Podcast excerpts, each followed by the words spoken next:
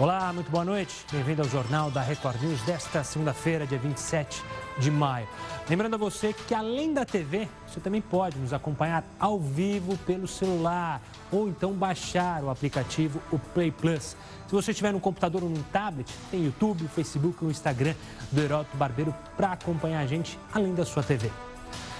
Agora a gente vai lá para o destaque do site R7, porque amanhã tem encontro de peso no Palácio da Alvorada presidente Jair Bolsonaro terá um café da manhã com os presidentes, veja só, do Supremo, ministro Dias Toffoli, da Câmara, deputado Rodrigo Maia e do Senado, Davi Alcolumbre.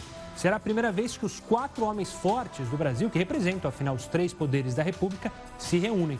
Neste domingo, é bom lembrar, em entrevista exclusiva ao repórter da Record TV, Thiago Nolasco, Bolsonaro afirmou que quer um pacto nacional entre os poderes para aprovar as reformas que destravem a economia do país. Veja agora outras notícias para saber de fato em que país vive.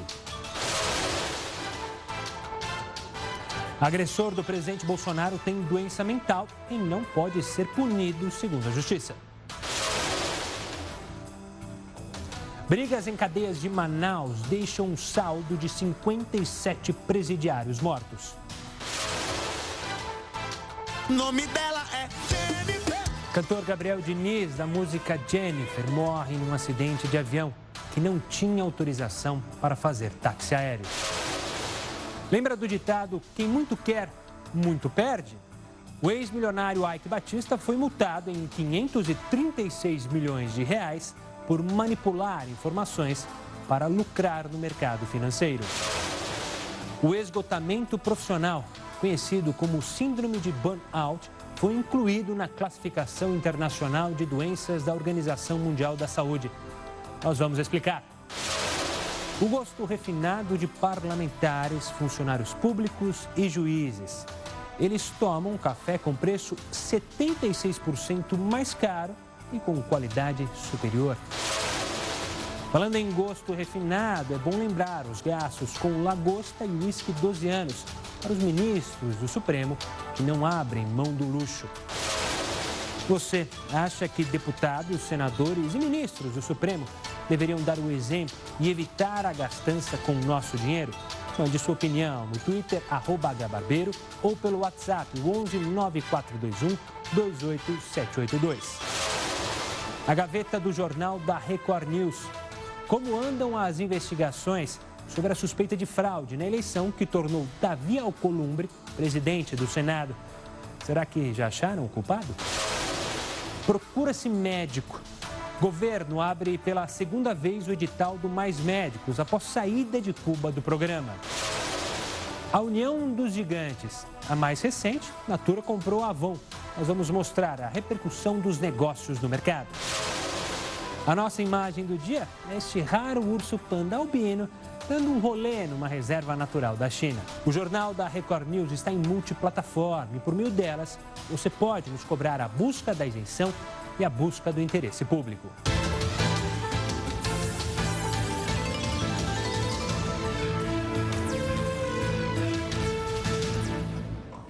Vocês aí estavam achando que a marmota não ia dar o ar da sua graça aqui no jornal? Calma. É que a nossa mascote está envolvida num novo negócio. Ela vai começar a vender café. Pois é, mercado prêmio, claro. E os possíveis compradores são eles que você viu aí na nossa escalada. Os nossos congressistas e juízes que adoram gastar o dinheiro, né? O café da marmota vai seguir na linha do jacu, sabe? Aquele que o produtor dá o grão para o bichinho e aí o resto você já sabe ou pode imaginar. O plano é entrar na próxima licitação do Congresso e oferecer o produto que vai ser 98% mais caro que os cafés tradicionais e o gosto 100% pior. O importante é passar a perna no contribuinte, que vai pagar por algo caro e nem vai saber. Por isso, eu reforço a nossa pergunta do dia antes. Dá uma olhada, aí, ó, produto de qualidade é o da marmota. O jacuzzi ali, ó, a, a grande influência da marmota. Então, a gente quer saber, você acha que os poderosos, legislativo, executivo, judiciário, deveriam dar o exemplo e evitar a gastança? com o nosso dinheiro? Participe nas nossas redes sociais. Só lembre de usar a hashtag JRNews para nossa produção achar mais fácil o seu comentário. Lembrando que você pode também acompanhar todos os dias os principais assuntos discutidos aqui na nossa reunião de pauta no Jornal da Record News é sempre a partir das 5 horas da tarde, ali pelo Instagram, Twitter e Facebook do Heródoto. Lembrando que todo comentário que você fizer usando a hashtag JRNews é mais fácil para a gente conseguir saber o que você está achando do jornal, críticas, sejam elas positivas ou negativas, para a gente fazer um jornal melhor para você. Olha, 9 horas e 4 minutos. Vamos para o nosso mote de hoje? Sempre que você se encontrar do lado da maioria, é tempo de parar e refletir. Hoje é a frase de Mark Twain. Na verdade, Twain é o pseudônimo mais conhecido do escritor americano Samuel Longhorn Clemens, que morreu em 1910 e sempre foi um crítico ao racismo que existia, existe até hoje, mas naquela época era ainda pior. Agora a gente fala de uma briga entre detentos que deixou 57 mortos dentro de cadeias em Manaus. Hoje, o governo do Amazonas informou que mais 42 detentos foram encontrados mortos. Na véspera, uma outra briga entre presos no complexo penitenciário Anísio Jobim resultou em 15 mortes. A Secretaria de Administração Penitenciária já informou que as novas mortes aconteceram em quatro presídios. Também nesta segunda, o Ministério da Justiça informou que vai enviar ao Amazonas integrantes da Força Tarefa de Intervenção Penitenciária. Em 2017, outro massacre deixou 56 presos mortos na capital do Amazonas. A gente volta a falar sobre isso daqui a pouquinho, ainda nessa edição do JR News. Agora a gente fala de uma tragédia que comoveu todo o país. O cantor Gabriel Diniz, do sucesso Jennifer, morreu hoje na queda de um avião aos 28 anos. Isso aconteceu em Sergipe. Gabriel Diniz morreu, morre no início de uma carreira promissora nacionalmente. Ele deu a voz à música Jennifer estourou no Brasil inteiro. A música sempre esteve presente na vida do jovem músico. Ele nasceu em Campo Grande, Mato Grosso do Sul, e foi criado em João Pessoa, na Paraíba. Nos tempos da escola, Gabriel Diniz já tinha uma banda formada com amigos.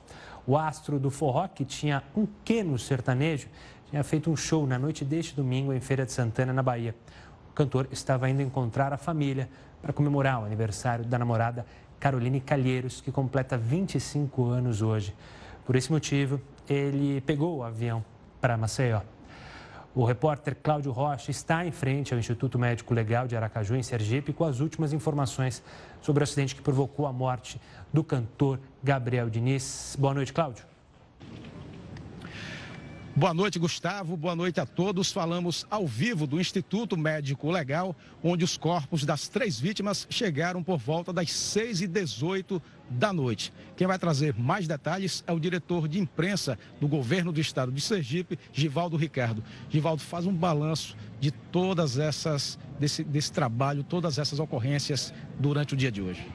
Por volta de meio-dia e 30 minutos de hoje, a Secretaria de Segurança Pública foi oficialmente informada sobre a possibilidade desse acidente na região praieira, na região, na região sul do estado, no litoral.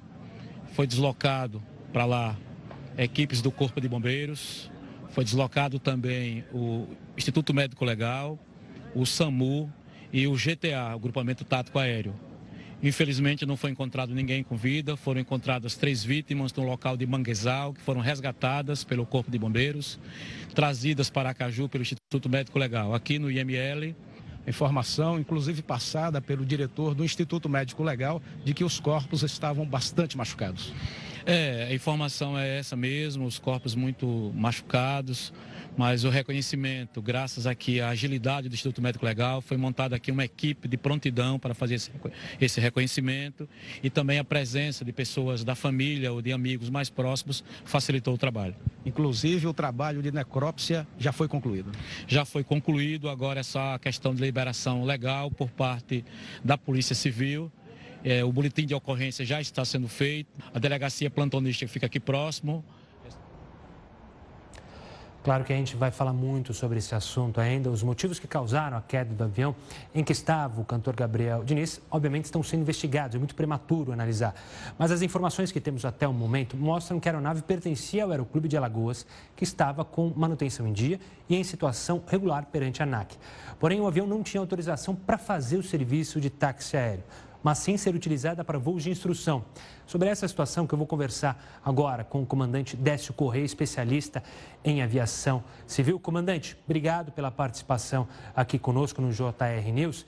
Eu já começo a lhe perguntando sobre essa questão do táxi aéreo. É, se a gente relembrar, o acidente que vitimou o jornalista Carlos Boechat também é, a aeronave, tudo bem que era um helicóptero, não tinha autorização para fazer o táxi aéreo. Quais são as diferenças para uma aeronave ter essa autorização e uma aeronave não ter? O que, que delimita isso? É preciso pagar mais para ter é, esse direito de ser um táxi aéreo? Precisa ter uma, uma aeronave maior que comporte pessoas? Por favor, comandante.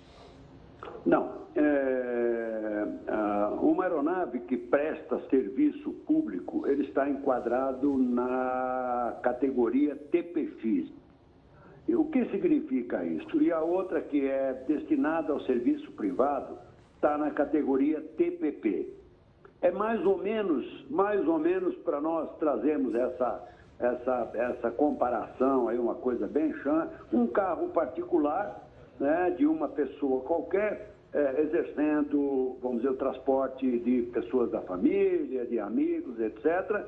E uma aeronave, e uma aeronave, um automóvel que presta serviço público, seja ele como táxi comum ou mesmo num serviço de aplicativo.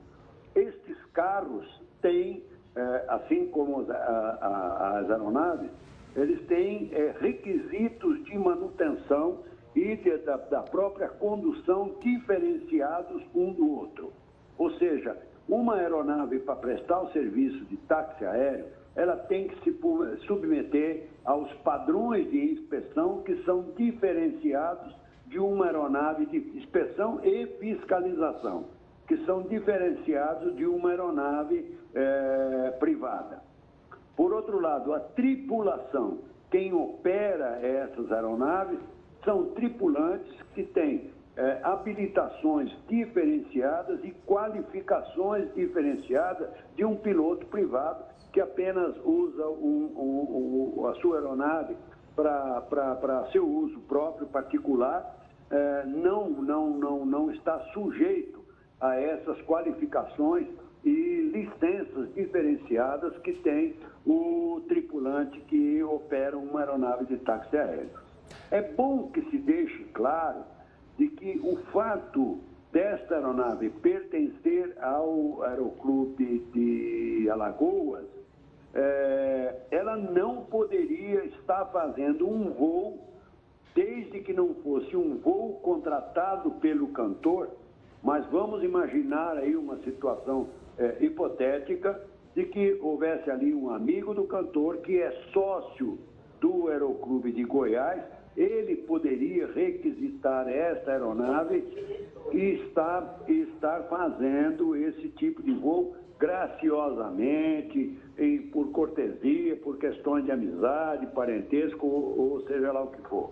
Ao que me parece, é, uma informação não confirmada é que quem pilotava a aeronave era um diretor do Aeroclube de Alagoas é, e se, se configurar que esta aeronave foi fretada para um voo comer, comercial para o cantor, aí está é, classificado uma infração da qual nem a aeronave, nem o tripulante estariam qualificados e nem autorizados a fazer esse tipo de voo. Um aeroclube não pode fazer voo de táxi aéreo. Ele presta apenas voos de instrução para os seus alunos que estão se qualificando ali para os cursos de pilotos, vários cursos de pilotos, ou o, na, no, no fretamento das suas aeronaves para os associados, lembrando que ele é um aeroclube ou clube de voo também. Ele é uma escola e é também um clube de voo. Tá? Comandante. Então, foi lá. É, para eu entender, você falou sobre fiscalização e eu queria pegar essa deixa. É, Perfeito. Como que é a fiscalização é, desses voos. Eu que sou um leigo, imagino a maioria das pessoas que estão assistindo em casa também não entendem do assunto. É, claro. Há uma fiscalização presente, atuante. Por exemplo, quando vai fazer um voo, no plano de voo tem que ser explícito: olha, estou fazendo um plano de voo, voo de Goiás até o Amapá, vai ser uma viagem é, de táxi aéreo. Não tem isso? A nossa fiscalização é, fa é falha? É, não é? Olha, primeiro, a fiscalização não é falha, não. Tá? O que ela é, é altamente complexa, porque nós vamos lembrar de que nós temos hoje uma frota de 21 mil aeronaves de aviação geral. Essa aviação geral são aquelas envolvidas desde as aeronaves de, de aeroclube, de escolas de aviação, etc., até aeronaves de táxi aéreo, aeronaves de aviação executiva, aeronaves, helicópteros, aeronaves é, desportivas e por aí vai. Então, vamos entender que é totalmente impossível você ter uma, uma fiscalização eficiente, onde tem ali um, um, um fiscal inspecionando. Escuta, senhor, o senhor vai fazer um voo, o senhor fretou essa aeronave, o senhor é amigo do piloto, o, o senhor é, vai para onde? Isso é totalmente impossível. Se faz um plano de voo, a ANAC é, faz um esforço muito grande. Nós estamos realizando agora é, o Fórum do Transporte Aéreo, da qual eu sou o presidente, e uma das salas, que serão a sala do táxi aéreo, um dos problemas que vão estar sendo debatidos no fórum, no fórum é o chamado táxi aéreo pirata. Vamos ver como é que funciona também um táxi aéreo pirata desse? Vamos pegar aí um dos cantores famosos, etc., que se desloca nos seus jatos, turbohélices, tá? não é incomum eles cederem os seus aviões para um colega também, é, é, artista, etc., que vai andar no seu voo. Não é comum eles estarem rateando voos, o que é ilegal. Uhum. Né? O que é ilegal. Um, um, um, uma aeronave, é, mesmo sendo um jato sofisticado, um turbohélice sofisticado, avião de 5, 6, 7, 8, 10 milhões de dólares, ele é destinado exclusivamente a servir aquele proprietário. Ele não pode servir a terceiro, quarto, quinto proprietário. Nós viemos aí já cantores famosos, cantoras famosas já sendo interceptados pela ANAC, é, fazendo voos que não estão, não estão é, é, dentro do, do, da, da conformidade com a operação de uma aeronave chamada TPP. TPP tá é certo. aquele particular. TPX é, aquele, é aquele, aquela aeronave que se destina a transporte público, seja ele como linha aérea regular, como um avião da Gol, da Azul, da, da, da, da Latam, é, como aquele servido em empresas de táxi aéreo que prestam serviço público. Tá certo, então, comandante. Para tentar deixar isso mais claro. No tá. caso do, do Gabriel, fazendo-se ele locou, se ele fretou esse avião junto ao Aeroclube de, de Alagoas, e esse voo estava dentro dessa missão pago, é um voo irregular e, portanto, a entidade vai responder por isso. Tá certo, Se comandante. Se não houve pagamento, não está configurado como um voo de táxi aéreo. Ok? Não foi pago, não está configurado como um voo de táxi aéreo. Mas seguramente as investigações da, da, do, do CENIPA através do CIPAAR aí da, da, da, do SERAC 2 de Recife vão, sem dúvida nenhuma, chegar à apuração do que realmente é, é, é, é aconteceu, como esse voo foi é, contratado, se fretado, se cortesia de algum amigo e o que aconteceu. Tá certo, comandante. É, nós sabemos, nós sabemos por experiência e a minha de alguns anos é, atuando em investigação de acidente, de que o acidente aeronáutico ele normalmente é a soma de vários fatores. Tá né? Uma manutenção deficiente, uma operação deficiente, é, condições meteorológicas adversas, tripulante não qualificado para o tipo de voo que está sendo feito, tomando, é, é, em resumo, soma-se tudo isso e nós temos um acidente aéreo. Tá certo, eu, comandante eu Décio Correia. Está sempre uma frase quando eu comecei a voar, é, escrita no fundo de um hangar da Escola de Aeronáutica aí do Campos Afonso. Em aviação, apenas o perfeito é aceitável. Então, repetindo, em aviação, apenas o perfeito é aceitável. É por isso que nós temos uma, uma manutenção absolutamente rigorosa, muito diferente do que se usa em qualquer outro tipo de veículo, seja em automóvel, seja qualquer é, outro tipo de veículo. Uma, uma, uma exigência é, que chega a ser desumana quanto à, qualificação, saúde, inspeções de saúde e de, de aptidão técnica de um piloto até o último dia da sua vida.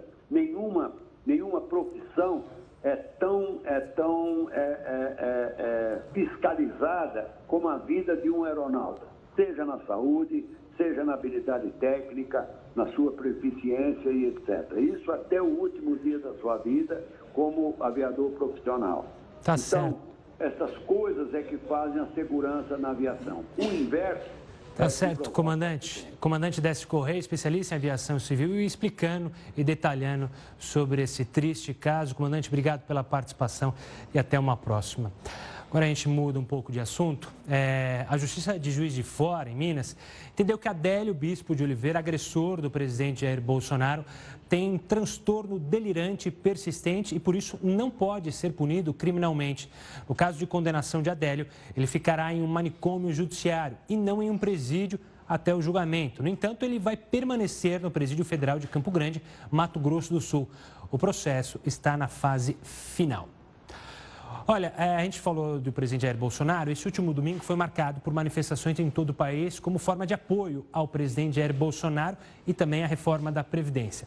Mas será que os presidentes da Câmara e do Senado e o famoso Centrão vão levar em consideração o pedido das suas? Quem está aqui para analisar com a gente é o cientista político da consultoria Pulso Público, Vitor Oliveira. Vitor, obrigado pela participação aqui conosco para falar sobre essas manifestações. Qual que é o resumo que a gente pode tirar é, do que aconteceu no domingo em diversas cidades de todo o país? Acho que o resumo é um pouco do que vem acontecendo no Brasil nos últimos dois, três anos. A gente tem uh, uma parcela, é, uma, uma, grande polarização da sociedade. Né? Então, grupos uh, que apoiam né, é, partidos mais à esquerda e grupos que apoiam, é, enfim, líderes e partidos mais à direita.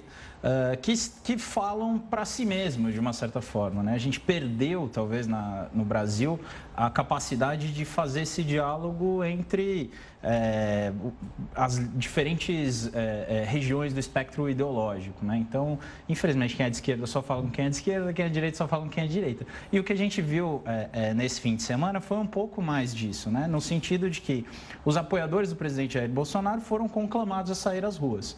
E só saíram eles, né? não saíram outras pessoas. A gente não viu uh, um grupo expandido, como, por exemplo, aconteceu nos protestos contra a ex-presidente Dilma Rousseff na época do impeachment, né? que aglomeraram ali, ou aglutinaram né? grupos que não só de direita e antipetistas, por assim dizer, mas também outros grupos sociais ali, talvez mais centristas, enfim. O que a gente tem visto é, é, é essa mobilização muito intensa de um grupo grande, mas localizado. Né? Um grupo, é, não dá para minimizar. Talvez tanto o pessoal à esquerda quanto o pessoal lá no Planalto ficou decepcionado com o resultado no domingo. Né? Nem uhum. quem queria que a manifestação fosse grande é, ficou contente com o resultado, porque ela não é suficiente, por assim dizer. Né? Uh, e quem era contra e achava que ia minguar também deve ter ficado um pouco assustado, porque ela foi mais do que, é, é, do que o nada que muita gente projetava. Né? Ela foi uma manifestação importante. Vitor, você falou de esquerda, de direita e tem o centrão os centristas que hoje estão, com, estão ali no fiel da balança. E você acha que essa manifestação gera uma pressão maior para eles ou ficou no aceitável e com isso é, a negociação entre executivo e legislativo vai continuar sendo difícil? Ela vai continuar sendo difícil, nem tanto em função. Acho que esse foi mais um episódio né?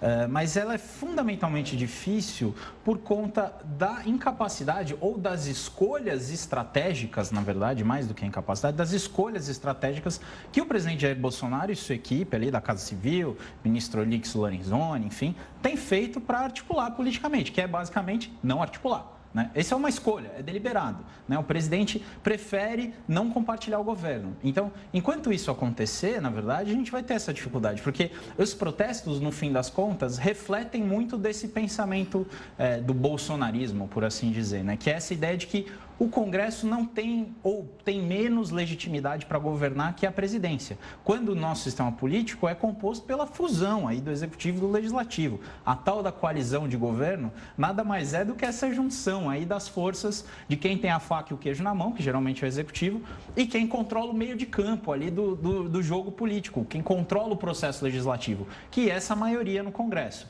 que atualmente está coordenada aí sob o tal do Centrão, né? que é um nome que não explica muita coisa às vezes, né? mas para quem está em casa entender, é um arranjo ali meio é, é, de partidos que, em geral, aderem ao governo. Então, são partidos que, desde que acabaram as eleições, estão esperando ser convidados para participar do governo. Não foram. Tudo bem, não é obrigação do presidente Jair Bolsonaro convidar esses partidos para participar do governo, ou seja, para ter cargos de ministro e coisas do tipo. Mas é obrigação reconhecer que os deputados e senadores deles foram eleitos democraticamente, tanto quanto o presidente Jair Bolsonaro, e, portanto, precisam reconhecer sua legitimidade. E, nesse sentido, a gente prevê uma continuidade dessa dificuldade de, de governar junto. Vitor, quando começaram as, os movimentos para sair às ruas no dia, no dia de ontem, havia muita preocupação da radicalização. Isso, com o passar dos dias, foi diminuindo, e aí a gente pode dizer que o grande vencedor, se é que existe um vencedor, foi a reforma da Previdência. É, o ministro Paulo Guedes o presidente Jair Bolsonaro comemoraram o fato de uma proposta que é antipopular ter apoio em algumas camadas da população. É, a reforma da Previdência, a gente até hoje, é, no mercado financeiro, a gente teve alta é, da, do índice Bovespa, ela ganha uma força é, para seguir e então ter seu, sua aprovação no Congresso? É, é muito curioso como, ao mesmo tempo que essas uh, manifestações foram, de fato, uma das pautas foi a reforma da Previdência, embora a gente não tenha conhecimento ao certo do quanto que aquelas pessoas que estavam ali de fato entendem, mas geralmente é assim protesto da esquerda, da direita. Né? É, o que a gente vê é que o principal alvo pessoal, pelo menos, né, como liderança política contra, né, das manifestações serem contra, foi é, o presidente da Câmara, Rodrigo Maia, que não por que curiosamente é um dos maiores defensores da reforma da previdência, né? Não fosse Rodrigo Maia, dificilmente a gente teria, inclusive, avançado na tramitação desde o começo do ano, como a gente conseguiu avançar, né? É, então, assim, é muito curioso como tem um problema aí, algum certo paradoxo nessas manifestações. E o mercado talvez não tenha entendido esse recado, mas assim, a ideia ideia é que é, aumentou a pressão em cima do Congresso e que agora o Congresso vai enxergar que as manifestações são populares, né? Que acho que é um pouco disso que você comentava, né? Que, que a reforma da Previdência é uma reforma popular. Acho que não vem ao caso, né? Se o governo fosse contra, se Bolsonaro pessoalmente fosse contra a reforma da Previdência, as pessoas estariam lá se manifestando contra a reforma da Previdência. Então, é muito mais porque transformou-se na bandeira possível né? Porque o presidente Jair Bolsonaro, ao apoiar as manifestações e depois retirar o seu apoio, já estava sendo acusado, inclusive, de beirar ali o crime de responsabilidade. Porque sim, a pauta, a convocação inicial era claramente antidemocrática, né? autoritária, de uma certa forma, anti-instituições democráticas.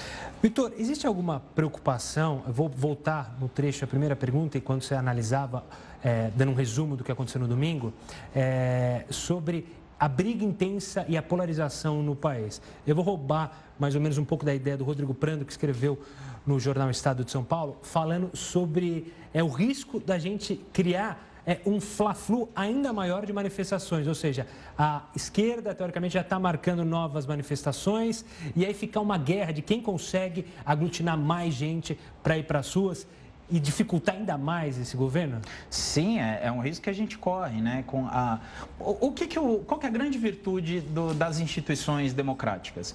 É pegar esses conflitos que estão na sociedade, processar, virar um moedor de carne e transformar isso numa coisa que a gente possa comer, né? Ou seja, você pega aquela carne dura, é difícil de mastigar, passa no moedor e ele vira um hambúrguer, vira alguma outra coisa que você consegue é, mastigar. As instituições fazem isso. E esse é o papel do Congresso, é o papel das eleições. Infelizmente, a gente está vendo uma baixa capacidade das instituições absorverem esses conflitos. Né? Então, na verdade, esses conflitos estão voltando para a sociedade. A gente está vendo um processo em que o próprio presidente da República e o grupo político que está no Planalto nesse momento apela por apoio político externo às instituições. Isso não é um segredo. Quando se usa o YouTube, quando se convoca manifestações, é isso que se faz. E a esquerda também fazendo isso. A gente recentemente viu, inclusive, um protesto que não era só da, da esquerda, que até cresceu um pouco em apoio, que foi a questão das universidades, enfim. Mas a gente vê essa polarização não ser absorvida pelas instituições e ser devolvida para a sociedade. Isso é muito perigoso.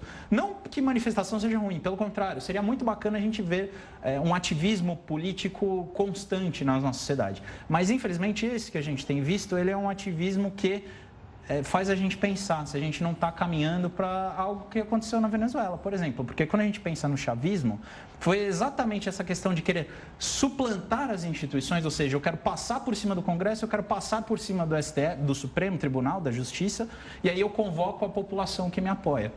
E é muito curioso, porque até onde me consta, o bolsonarismo, em tese, é anti-chavista, mas está usando a mesma tática.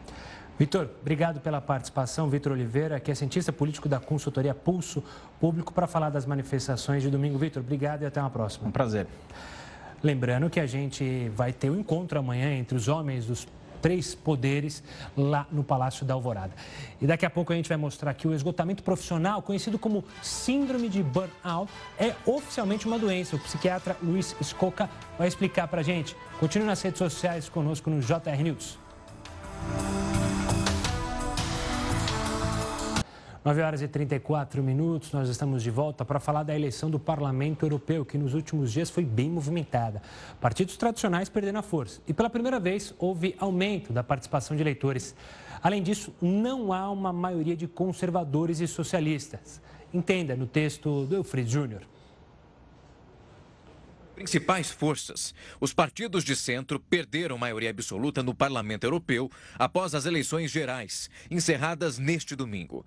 Enquanto isso, os partidos verdes e liberais ganharam espaço, assim como os grupos de extrema-direita. A participação dos eleitores em todo o continente foi de quase 51%, a mais alta dos últimos 20 anos. As eleições para o Parlamento Europeu foram acompanhadas de perto não só nos 28 países que participaram do pleito, mas também fora deles. A expectativa era que o processo eleitoral poderia medir a força dos partidos de extrema-direita, populistas ou nacionalistas da União Europeia. Isso após vários anos de ascensão em países como Itália e França. A mudança é pequena, mas histórica e pode refletir a crescente importância dos partidos menores. Agora, o que chamou a atenção foi a chamada Onda Verde. Ou seja, um dos grandes vencedores da eleição parece ser o Partido Verde Europeu, que aumentou seu número de cadeiras. Isso aconteceu principalmente por causa de protestos que pedem medidas contra a mudança climática. Mas você sabe como funciona o Parlamento da União Europeia? Os eurodeputados se reúnem em duas cidades, Estrasburgo, no leste da França, e Bruxelas, na Bélgica. O serviço administrativo é feito em Luxemburgo e a maior parte do trabalho parlamentar é feita na Bélgica. São 23 comissões permanentes em que 705 eurodeputados analisam e alteram propostas do Conselho ou então da Comissão. Uma vez por mês, legisladores e centenas de assistentes parlamentares viajam para Estrasburgo. Eles trabalham de segunda a quinta-feira, votando sob o olhar da mídia. O edifício Luiz Weiss se transformou em um símbolo da Europa desde 1999. Ele tem 17 andares e 220 mil metros quadrados. O é organizado de acordo com afinidade política e não com a nacionalidade. O presidente é escolhido por eurodeputados para um mandato de dois anos e meio, com possibilidade de reeleição. São 24 idiomas oficiais e 552 combinações linguísticas possíveis, já que cada idioma pode ser traduzido para outros 23. A vaguinha lá? Silvio Berlusconi, lembra dele? Pois é.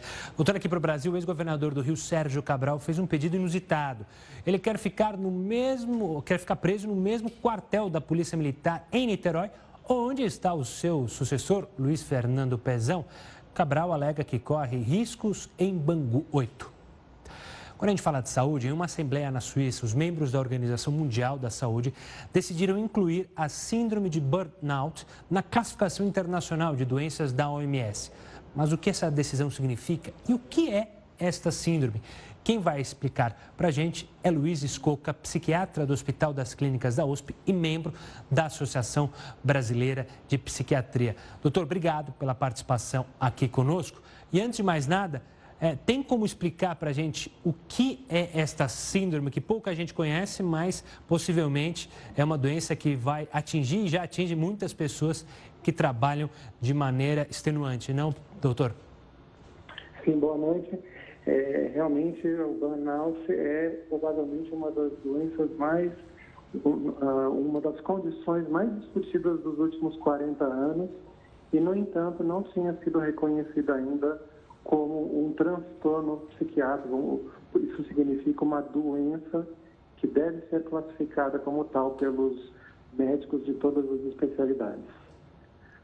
Ah, o, o, transtorno consiste basicamente em três dimensões: é, sentimentos de, de, de, exaustão, de diminuição de energia, ah, um aumento do distanciamento é, nós chamamos isso de despersonalização em relação ao trabalho, a pessoa vai ficando cada vez menos interessada no trabalho, é, sentindo-se negativo em relação a ele, e, obviamente, há uma redução no, no desempenho profissional. É, é, o grande problema dessa síndrome é que antes ela não era considerada como doença, porque era mais considerada como um, um problema de ajustamento é, na esfera da vida da, da pessoa. É, inclusive, muitos outros manuais, o manual da, da Associação Americana de Psiquiatria, é, não entende o burnout como um transtorno, por conta de, de, de, da causa dele ser sempre relacionado ao trabalho. Já a Organização Mundial de Saúde tomou um outro caminho e preferiu classificá-la como doença por conta, primeiro por, porque realmente ela é um, um dos transtornos que mais ocorrem na atualidade, é, embora seja uma síndrome depressiva, ela agora a, foi, vamos dizer, promovida para essa esfera, para a esfera da, da doença mental. E doutor, o que, que isso significa? É, qual que é o benefício dessa decisão da OMS para pacientes, médicos, quem analisa a síndrome? Sim, é, há muito tempo discutida, isso é, traz a, a, doença numa condição é, com, com várias implicações, inclusive previdenciárias né? porque até então ela era classificada num, quase que num apêndice do Código Internacional de Doenças, né? que a Organização Mundial de Saúde é, já a, foi só na década de 80 que, que, que, fez seu último código internacional. Veja só, em na década de 80, em 2019, para ser adotado em 2022, é que Agora nós podemos atualizar algumas condições, esta é uma. Ah, o que antes era uma coisa adapta, de adaptação, hoje é realmente considerado como uma doença. E doutor, só para finalizar nossa conversa, a síndrome de burnout está muito ligada à depressão? Ela pode levar à depressão? Ela é um indicativo que a pessoa pode se encaminhar para um quadro de depressão ou são coisas diferentes? Não, sem dúvida que sim. É, é, muito provavelmente será o próximo passo. Nós teremos ainda que a, treinar né, nesse novo Código Internacional de Doenças, mas é, por muitos já é considerado uma síndrome depressiva e é, é a grande questão, ela evoluir, né, quer dizer, é um transtorno específico do trabalho, do ambiente de trabalho, isso também é uma coisa importante, que não é uma outra condição de vida. Por exemplo, eu estou com problemas na vizinhança, eu, isso me deu burnout.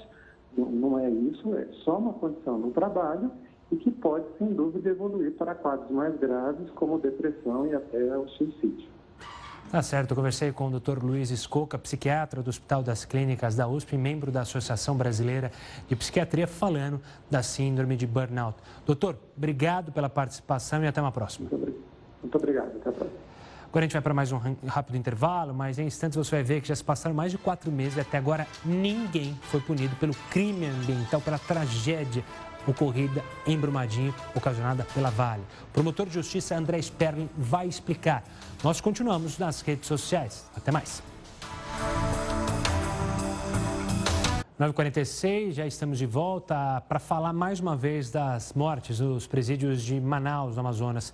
O governador Wilson Lima confirmou a intervenção prisional e disse que os mandantes já foram identificados. Conversei com o ministro Sérgio Moro, que vai encaminhar uma força-tarefa ao Amazonas para reforçar o trabalho que vem sendo feito pelo Grupo de Intervenção Prisional, que inclusive no domingo deu uma resposta muito rápida. Em três minutos já estava na unidade prisional e em 45 minutos a situação já estava controlada.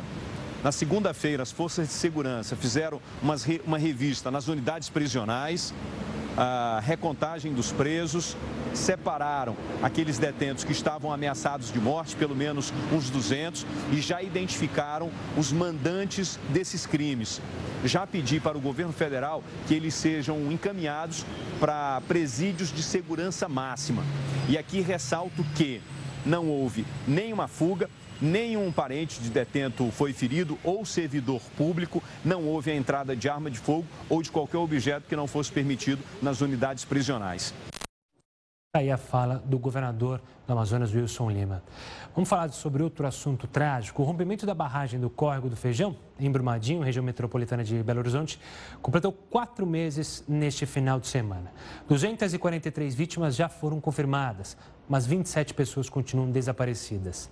A multa aplicada pelo Ibama Vale ainda não foi paga. Os inquéritos criminais também não foram concluídos. Ainda não há réus nessas investigações. Como será que estão os acordos com os sobreviventes e com as famílias das vítimas? Quem vai ajudar a responder essa pergunta é André Sperling, promotor de justiça e membro da Força Tarefa do Ministério Público para os desastres de Mariana e Brumadinho. André, obrigado pela participação aqui conosco do JR News. Claro que não dá para imaginar que um caso como esse seria resolvido de maneira rápida. Mas como você analisa, passados quatro meses da tragédia, o andamento dos processos na esfera civil e na esfera criminal? Bom, boa noite a todos. É, realmente o caso é extremamente complexo, né? mas nós temos tido avanços concretos. Né? É, o Poder Judiciário de Minas Gerais tem atuado né, de forma muito enérgica nesse caso, nós já fizemos mais de. Chegamos a fazer nove audiências já, junto com as outras instituições, e conseguimos algumas conquistas, né? Por exemplo, o pagamento emergencial aos atingidos, né? É, já tem mais de 50 mil pessoas recebendo pagamento emergencial por conta do rompimento da barragem. Então, algumas coisas estão avançando, outras coisas são mais complexas, né? Para a gente poder aferir é, valores de indenização, precisa fazer com que os atingidos sejam ouvidos, para que eles possam também dizer qual é o prejuízo que eles sentem que tomaram e, ao mesmo tempo, que eles tenham, junto com eles, uma assessoria técnica de confiança deles, para que eles possam expressar isso em números, em laudos técnicos.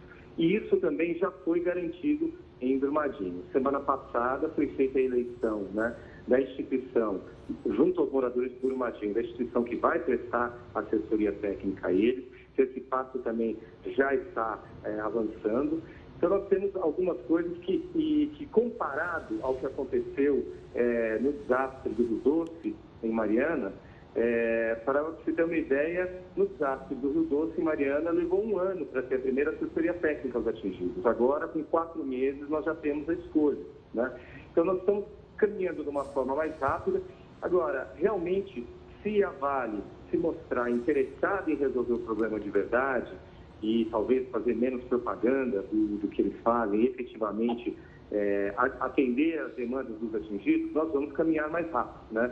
É, entendemos que em Brumadinho, é, a, é, a lentidão, se ocorrer, vai ser por culpa da empresa, assim como a lentidão que está ocorrendo em Mariana tem muito a ver com o comportamento da Vale e da BHP, que são as controladoras da Fundação Renova, que vai fazer a reparação lá. Nós esperamos né, que as empresas assumam né, a sua responsabilidade pelo crime cometido né, e efetivamente realizem um processo de indenização justo, ouvindo as pessoas atingidas e não imposto pelas empresas. Né? As empresas não têm o direito, principalmente a Vale não tem o direito de dizer quem é o atingido e quanto ela quer pagar para o atingido, porque ela é a criminosa no fato. Ah, pegando esse ponto ainda, André, esses, é, há, há já acordos individuais das famílias com a própria Vale. Como que o Ministério Público enxerga esses acordos? Porque eu, eu vejo que há um risco, o um medo de desses acordos atrapalharem, o, entre aspas, o acordo coletivo. E também eu queria perguntar se aquela doação prometida pela Vale, lá na época de 100 mil reais, se não me engano, ela está sendo paga, ela foi paga mesmo aos atingidos ou a gente teve demora nisso também? Não, é, essa doação realmente é, não houve grandes problemas para pagamento dela. Houve problema no sentido de que não se sabia muito bem para quem ia pagar a doação, porque em alguns casos é, tinha disputa entre esposa, é, enfim, algumas coisas aconteceram nesse sentido, mas a Vale caminhou com essa, com, com essa doação. Agora, essa é uma doação, a Vale faz porque ela quer fazer. O que nós estamos discutindo é o direito à reparação dos atingidos, né? que é a grande maioria. Veja bem, nós tivemos um número de mais de duas centenas de mortos, né? então essas pessoas, esses parentes todos, têm o direito de serem reparados. Há uma diferença muito grande entre é, o que é pedido, por exemplo, pelo Ministério Público do Trabalho, que é um milhão de reais né, é, por, é, por pessoa que, que, que faleceu, para as pessoas que, que, que sobreviveram, né, assim, para o pai, para a mãe para o filho, e a Vale tem oferecido a metade desse valor, 500 mil reais. Então, isso tem causado é, problemas, né? E, e, se a gente for pensar que a própria Vale avaliou num relatório interno dela que cada vida teria um custo para ela de aproximadamente 10 milhões de reais, para nós causa muito estranhamento ela oferecer 500 mil, né? É, é, muito menos do que ela própria avaliou. Com relação aos acordos individuais, a gente entende que as pessoas têm direito de fazer acordos individuais, né? Todo mundo tem direito de fazer o acordo que quiser.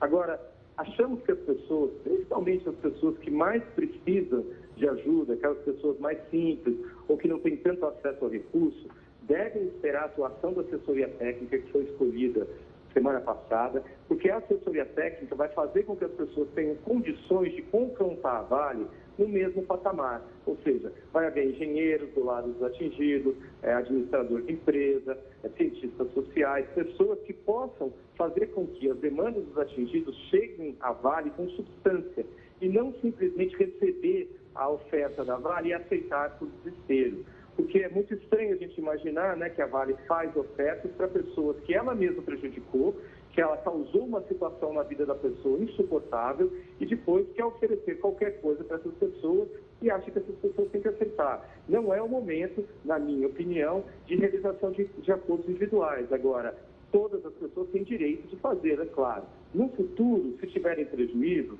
esses acordos provavelmente dão quitação à Vale. Então vai ser difícil reaver esse prejuízo depois. A pessoa pode ficar prejudicada.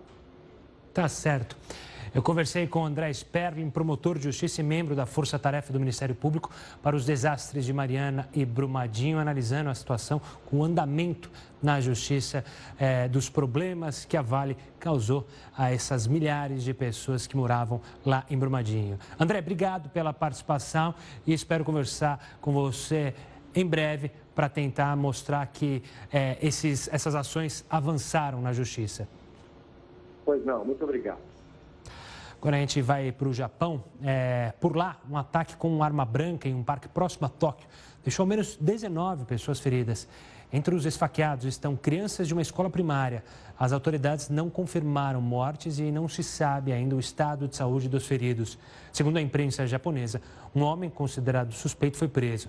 Ele teria começado a atacar pessoas que esperavam em um ponto de ônibus.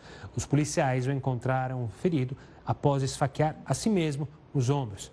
No local do crime também foram encontradas duas facas. Lembrando que crimes violentos são raros no Japão. Em instantes, o Banco Central Europeu começa a disponibilizar a partir de amanhã as novas notas de 100 e 200 euros. Nós continuamos nas redes sociais, a gente volta já já na sua TV. JR News de volta para falar de uma atleta transexual que tem gerado polêmica nos Estados Unidos. Cessi Telfer disputa provas de velocidade em campeonatos universitários femininos, mas até 2018 ela corria como Craig. Agora, como mulher, a atleta tem batido diversos recordes, o que tem gerado, obviamente, um debate se ela tem vantagem biológica sobre as demais competidoras ou não. Ainda falando no cenário internacional, o Banco Central Europeu começa a disponibilizar a partir de amanhã as novas notas de 100 e 200 euros. As cédulas são consideradas mais seguras. Após os lançamentos das notas de 5, 10, 20 e 50 euros, as duas células encerram a série chamada Europa entre os novos elementos está um holograma fixado na parte superior da nota, que exibe pequenos símbolos do euro dentro dos algarismos do valor da cédula. Além disso, eles ficam mais nítidos quando são colocados na luz e mudam de cor de acordo com a luminosidade. Vamos agora acompanhar as férias do Heródoto Barbeiro. O professor mandou mais um vídeo para a gente acompanhar as merecidas férias dele. Vamos lá. Olá, povo do Jornal da Record News acho que eu fui enganado. O nosso amigo aqui da Turquia, o Kemal, disse que nos ia trazer no shopping center, em Laodicea. Kemal, isto aqui é um shopping center? Sim, agora estamos no centro da Anatólia. A cidade se chama Laodiceia. É, o mundo sabe como Laodiceia também. Estamos num lugar muito importante pela história do cristianismo também. Então, no mesmo tempo, a exportação dos vários produtos daqui era uma coisa muito importante. Então, estamos na avenida principal da Laodiceia agora. E cada entrada na direita e esquerda foram as lojas. Exportação do algodão, seda, vários vinhos, vários produtos de algodão é uma, um tipo de exportação muito importante para a época, como aqui hoje a gente está fazendo mesmas coisas. Agora, Kemal, Sim. então o shopping é um pouco diferente daqueles que a gente conhece nas grandes cidades, Sim. totalmente. Você falou que aqui tem alguma coisa também da história do cristianismo. Exatamente. Mas não vamos contar agora. No próximo vídeo, a gente vai falar um pouco a respeito da história do nascimento e desenvolvimento do cristianismo nessa região. Até mais. Valeu, Heroto. E para acompanhar mais detalhes sobre as férias do nosso professor, vocês podem acessar o Instagram e o Facebook do Heroto. O Jornal da Record News fica por aqui, mas lembrando, você pode continuar com a gente na live que acontece no Facebook, no Instagram e no Twitter do Heroto. O nosso encerramento de hoje é em homenagem ao cantor Gabriel Diniz, que morreu tragicamente no auge da carreira. O nome dela é